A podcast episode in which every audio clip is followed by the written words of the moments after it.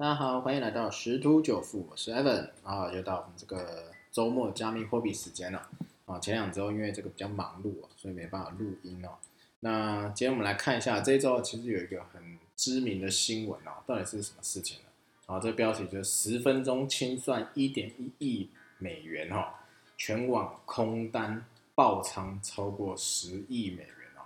哦，啊，币安在线插针引起怨声啊。好，这是到底什么呢？因为这个电商巨头 Amazon 哈，有传言说要在年底开设开始接受这个比特币支付啊，这个未经证实这个消息啊，啊，推波助澜，让这个比特币啊连续第六个交易日上涨，而且也是从六月十六号以来首度突破三点九万美元大关。那这个 Coin Market Cap 数据显示啊，比特币在啊那个时候两小时内暴涨十五趴，一度触及三万九千八百美。是六月中旬以来的新高啊！那在这个短线爆冲啊，就到导致空方大量爆仓，十分钟就清算超过一点一亿美元的空头部位。好，那这个也有数据显示，二十四小时内，好就十万张空单爆仓，哦，总金额高达十亿美元哦。啊，尤其是这个币安的报价差真的达到四万八千美元啊，这个所以导致了。这个很多空单啊，甚至也有一些名人在 Twitter 上啊表示，真是服了，连四万啊价位的这个空单也被遭受清算哈，好，这个很多投资人不满哈，啊，这个这个真的是很夸张一个情况，所以其实爆仓十亿美元哦，并不是说多厉害的一个成绩哦，但是在十分钟清点清算一点一亿哦。这个就已经真的是创下纪录了，哦，所以这这是这礼拜蛮知名的一个新闻。那那比特币在这一周这样子，周一暴冲开始就维持一个高档震荡走势，然后也不断的试图挑战四万二千五到四万四这个关卡。好，那当然，呃，目前看起来这个压力是颇重，我哦，还没上攻过去。那当然，以以太币反而表现比较好，有攻破这个两万两千五的这个价位。那当然没有，比特币没有继续再往上啊，去挑战这个四万两千五以上的这个压力区。最主要原因是因为这个后来啊，Amazon 有有发布说这个呃没有要在年底前使用这个比特币啊，啊这个发言人有去澄清了，他是这样讲。尽管我们对这个领域确实感到兴趣，但有关于我们加密货币具体计划的猜测并不真实。我们仍然在探索啊，加密货币支付对于亚马逊的消费客户来说会是怎么样的一个样子。好，所以他就否认，否认以后，那比特币就是啊有做一个回档动作，然后就回到大概三万七千美元左右，然后后来慢慢慢慢又再爬上去啊，所以这是这个这一个周间啊一开始去比较啊来一个震荡的一些。新闻面的影响，那再就是特斯拉 Q2 的财报认列两千三百万美元的比特币亏损。啊，再就是这个呃，还有另外一个微策略啊，哦，虽然它现在的这一个呃这个财报不是这么漂亮。啊，亏损四点二五亿美元啊，但是它的 CEO 喊啊，继续再继续去买这个比特币哦，啊，他到六月三十号持有了十万零五千零八十五枚比特币啊。账面价值是二十点五亿美元啊，啊，买进以来累计价值减损六点八九六亿美元啊，平均啊，这个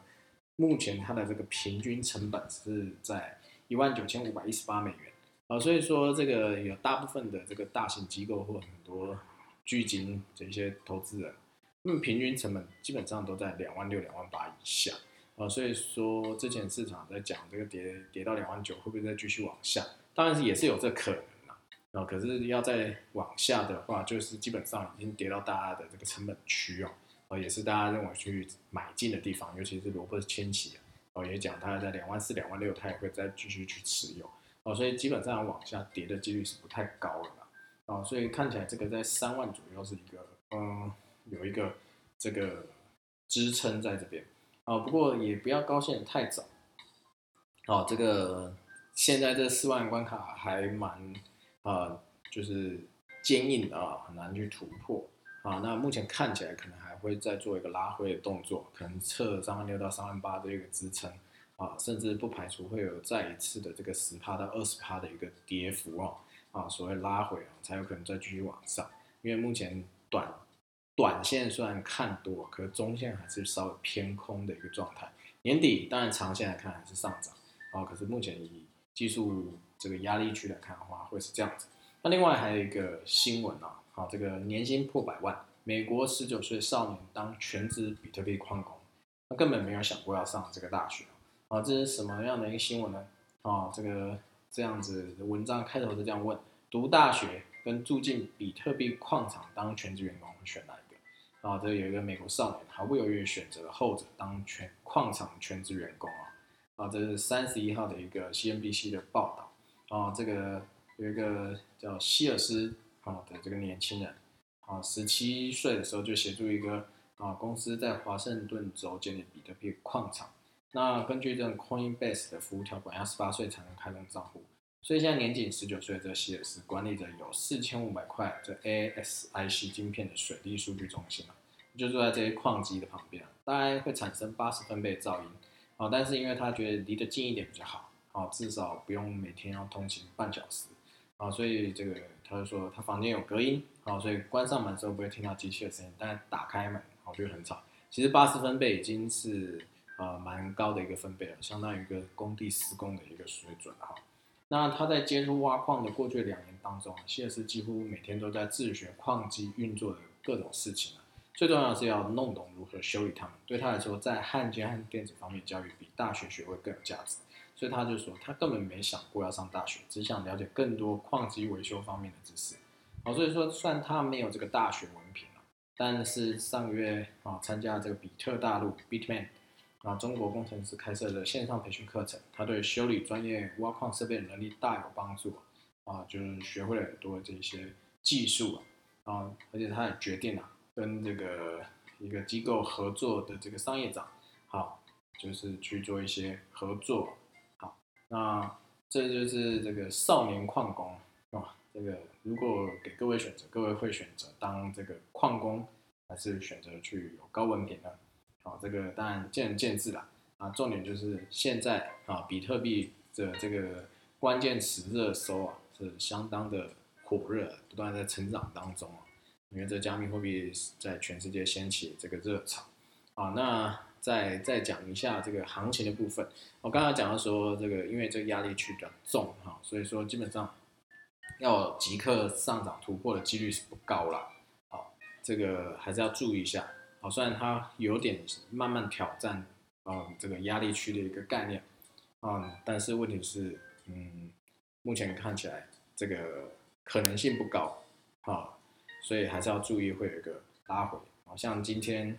啊，今天这个又在挑战四万两千多的一个高点的时候，我又回来了，好，现在是大概报价是在四万一千六左右，那所以还是要注意注意啊，因为明天或后天就是台湾时间周一或周二，啊，有可能会有一个拉回的动作，好，那当然如果说跌到三万七八以下，是一个不错买点啊，然后这个各位可以去做一个参考。